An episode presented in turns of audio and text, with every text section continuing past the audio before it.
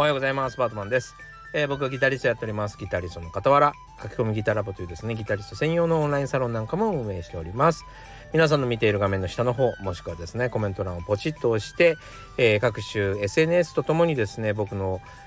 書き込みギタラボの、えーリンクをぜひチェックしてみてください。さあというわけで改めましておはようございます。今日のテーマはですね今を生きろっっていうこと。でですね長渕剛ばりの。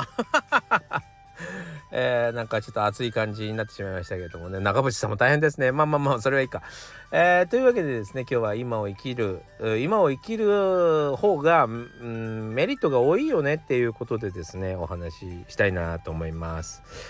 いやーここら辺もねなんか一巡一周してみてって言ったらいいかな。まああのよく感じることですね。今を生き生きなきゃいけないなと。最初分かんなかったんだけどね意味を。今を生きるっていう意味がね。そう、えーというわけで今日はちょっと今を生きるということでお話ししたいなと思います。何回言うね、えーというわけでですね最近ねちょっとやってることがあるんですよ。あの聞いてもら 聞いてもらってもいいですか？あの一つはね、え日光浴なんですね。日光浴もう最近はちょっと寒いからもあるのであのちょっと朝ね太陽が出てるうちにちょっと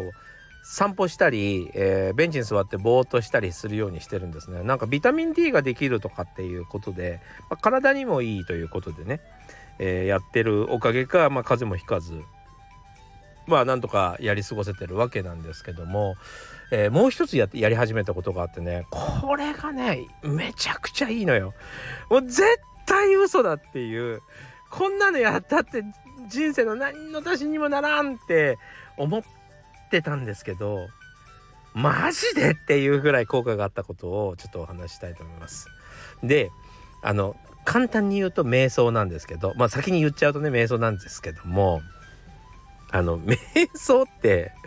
まあなんかほらマインドフルネスなんてよく言ったりしますけどまあ本当、えー世の中の成功者という成功者がですね瞑想を取り入れてると俺は瞑想を取り入れてる取り入れてる取り入れてるってもううるさいわっていうぐらい瞑想してるって言うんですよ。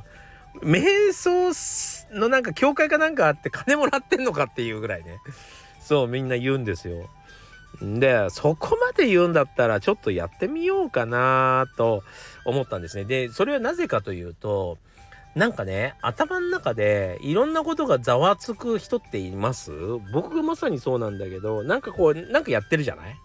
そしたらなんかこう脳裏にあった、えーそうだな。あそういえばあの郵便物出さなきゃとかあそういえばあの人困ってたなあそのあの困ってたことに関してちょっと調べてあげなきゃいけないなとかなんかね邪念雑念がバッてやってる最中に。なんか別のことやってる最中に、えー入ってくる人っているかな。なんか多分ねマルチタスクでいろんなことやってる人たちって意外とそうなりがち。そのなんか多分ちょっとしたなんつうのかな。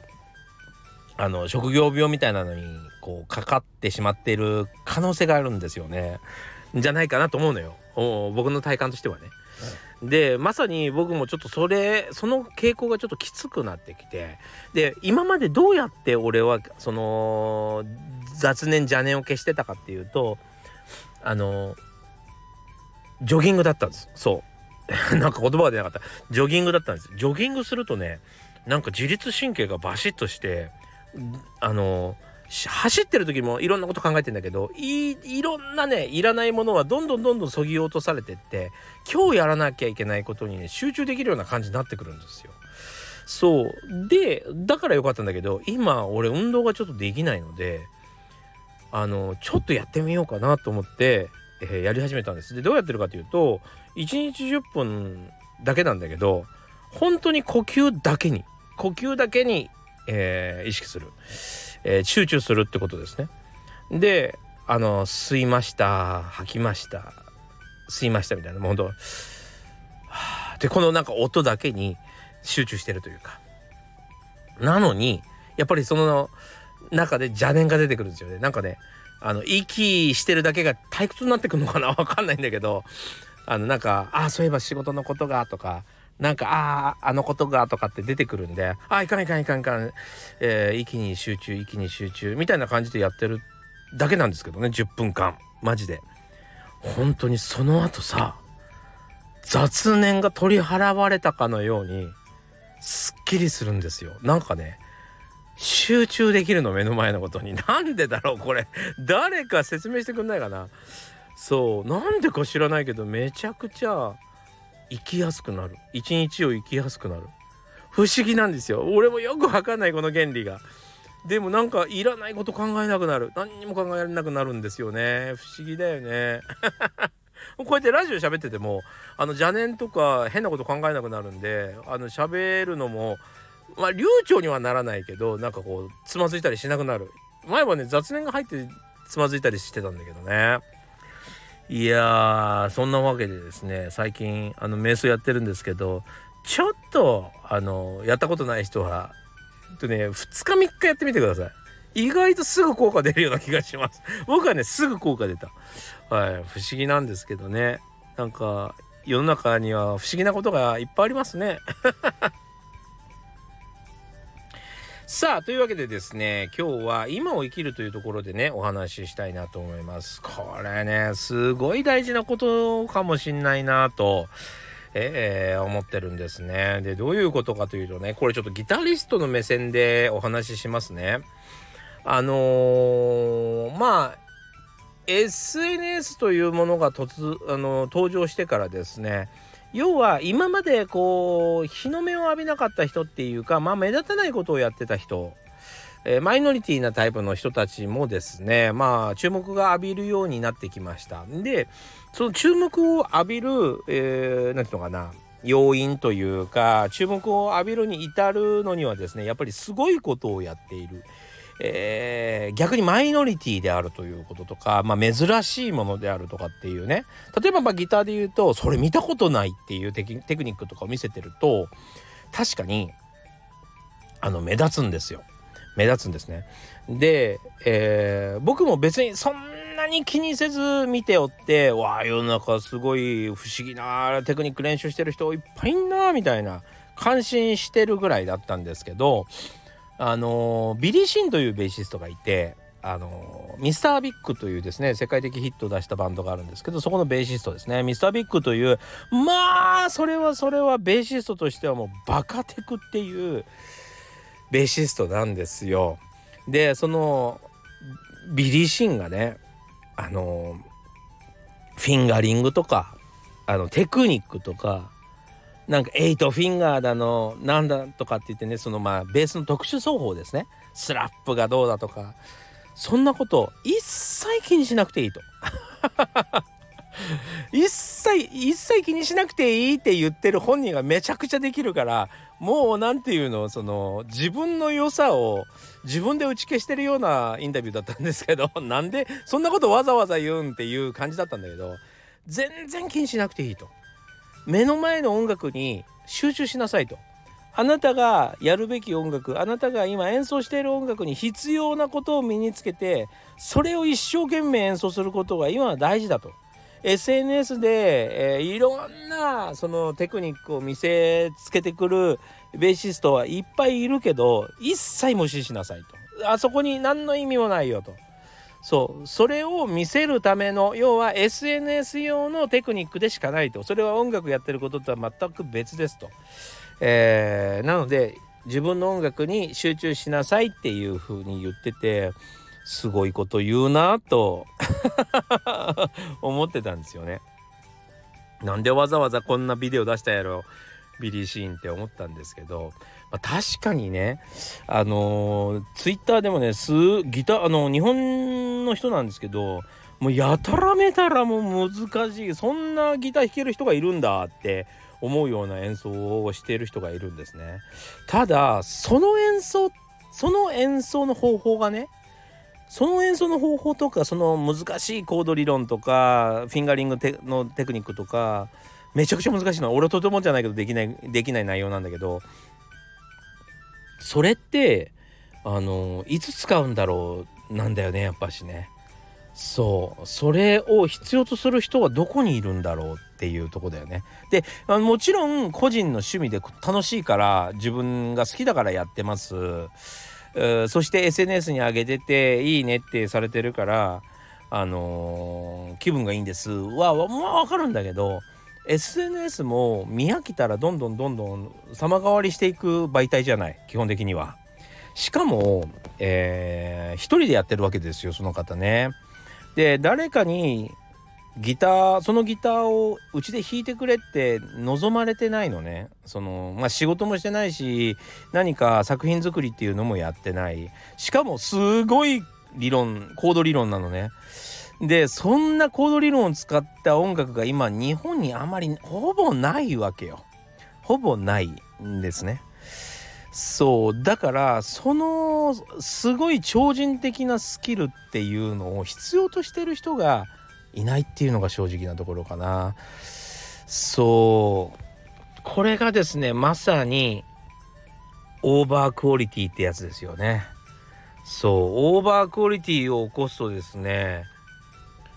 まあその無駄な提案になってしまったりとかね。例えば自分はほらもっとできるからさ。もっともっともっといろんなことがやれるから。まあちょっとギター弾いてって言ってもさあこんなのもできますよ。あんなのもできますよっていうことになったりとか。まあいろいろは起こるわけですよ。まあその現場にならないであれだけどね。でもその例えば自分はさハンバーグ食べたいのに俺はエビフライも作れるよ。えー、こんなのも作れるよあんなのも作れるよってどうどうって提案されたらめんどくさいでしょ。人間は意外とやっぱり仕事の上ではまあ必要なもんだけ出してもらったら十分だよね。逆に言うとその必要なものをめちゃくちゃいい感じで出してほしいわけじゃん。そう。だからクオリティばっかり上げるとですね意外とそれがそのまんま障壁になったりするんですよね。自分が売れていかない条件になったりするんですよね。そしてそれのまあオーバークオリティを保っているというかまあそれを作っている時間。要はえー、他のことに注力できないわけですよね。例えば相手がどう思うかとか、まあ、営業するとか、えー、もっと違う理論を身につけるとかまあ人間をやっていく上でもっと別の作業ですね。そういうものには、えー、手が抜かれてたりするわけですよ。まあそんなことが起こるわけですね。そうだからまあオーバークオリティはちょっと気をつけてなきゃいけなくって僕はあのー、よくまあみんなにお話ししますね。やっぱりそんなにもうえー、ギターソロばっかり弾いてるわけじゃないからギターソロばっかり練習してもしょうがないよ。コードを弾いた方がいいよとかさ。ギターばっかり買ってもしょうがないよと。ギター買うために一生懸命働かなきゃなんなくなるよと、えー、それだったら少しギター買うのをやめて、えー、お金を貯めお金に余裕を持たせてねどっちかというと練習に力使った方がいいよとかまあいろんな風にそのバランスを取るってことをよくお話しますね。そう。でやっぱり今インスタグラムツイッターそこら辺にまあテクニック自慢みたいな人が出てきてるのはまあ大体オーバーテクニックすぎるね。えー、ほとんど自分一人でやってて世の中に必要とされてないっていうことの方が多いような気がしますね。そう。だからまああれは一つの曲芸だと思ってサーカスみたいなもんだと思ってあっちにああいうの見ちゃうとねついつい俺もやってみたいってなるんだけどそれはちょっと行き過ぎになっちゃうかなっていう気がしますね。ちょっと心配っていうかまあいつか廃れんだよね絶対に。これね廃れる歴史があるんですよ実は。1900年あちょっといいかなまだちょっと 延長戦だけど1940年前年代までね、えー、ジャズというのはもう発展に発展を遂げてて、えー、それこそですねエイトフィンガーって言って右手と左手両方使ってね指板を叩いてもう超絶技巧今のヘビーメタルみたいなテクニックっていうのが、えー、なんていうの？成長してたんですよ。世の中のギターでそのそんなことする人めちゃくちゃ増えてたの。でもえー、エレキギターっていうものの登場で、えー、一回ねそういう人たちは必要ない感じになったんだよね。そのめちゃくちゃうまい人たちはあのいないことになっちゃったんだよね。これその後も一回起こっててえー、バンヘイレン以降まあギターヒーローみたいな人たちが出てこなくなってもうハイテクニックが極まったわけですよ。スティーブ・バイとかまあすごい人たちが出てきて。その後ボカロっていうのが出てきて。なんかあの特に日本では、えー、ボカロ P みたいな人が出てきて素人でも音楽作れるじゃんみたいな。歌歌えなくても音楽できるじゃんみたいな感じになっちゃってあとニコ生っていう世界が出てきてですね。めちゃくちゃ基本的なテクニックでしかギター弾かない人たちが出てきたんですよ。そうやってあのー、ていうのビビッグバンみたいなのがね 音楽業界も起こるんですよね。そう一回ねすげえ下手くそに戻るんですよ。面白いよね。そうだからねあんまりあの僕は行き過ぎるものには興味がないですね。そうあのやっぱりね質はいくら上がっていっても質質っていうかそのまああの競争みたいになると一番は一人だけになっちゃうしそうあのそこで競ったって面白くも何ともないってことにみんなが気づくとあの戻ってくるんでそうそこに注力しない方がいいと思います。はいというわけでですね今日もご視聴ありがとうございました。ちょっとあのミュージシャン系のお話でしたね。というわけで今日も良い一日皆さんにとって今日も良い一日になりますように。それではまたね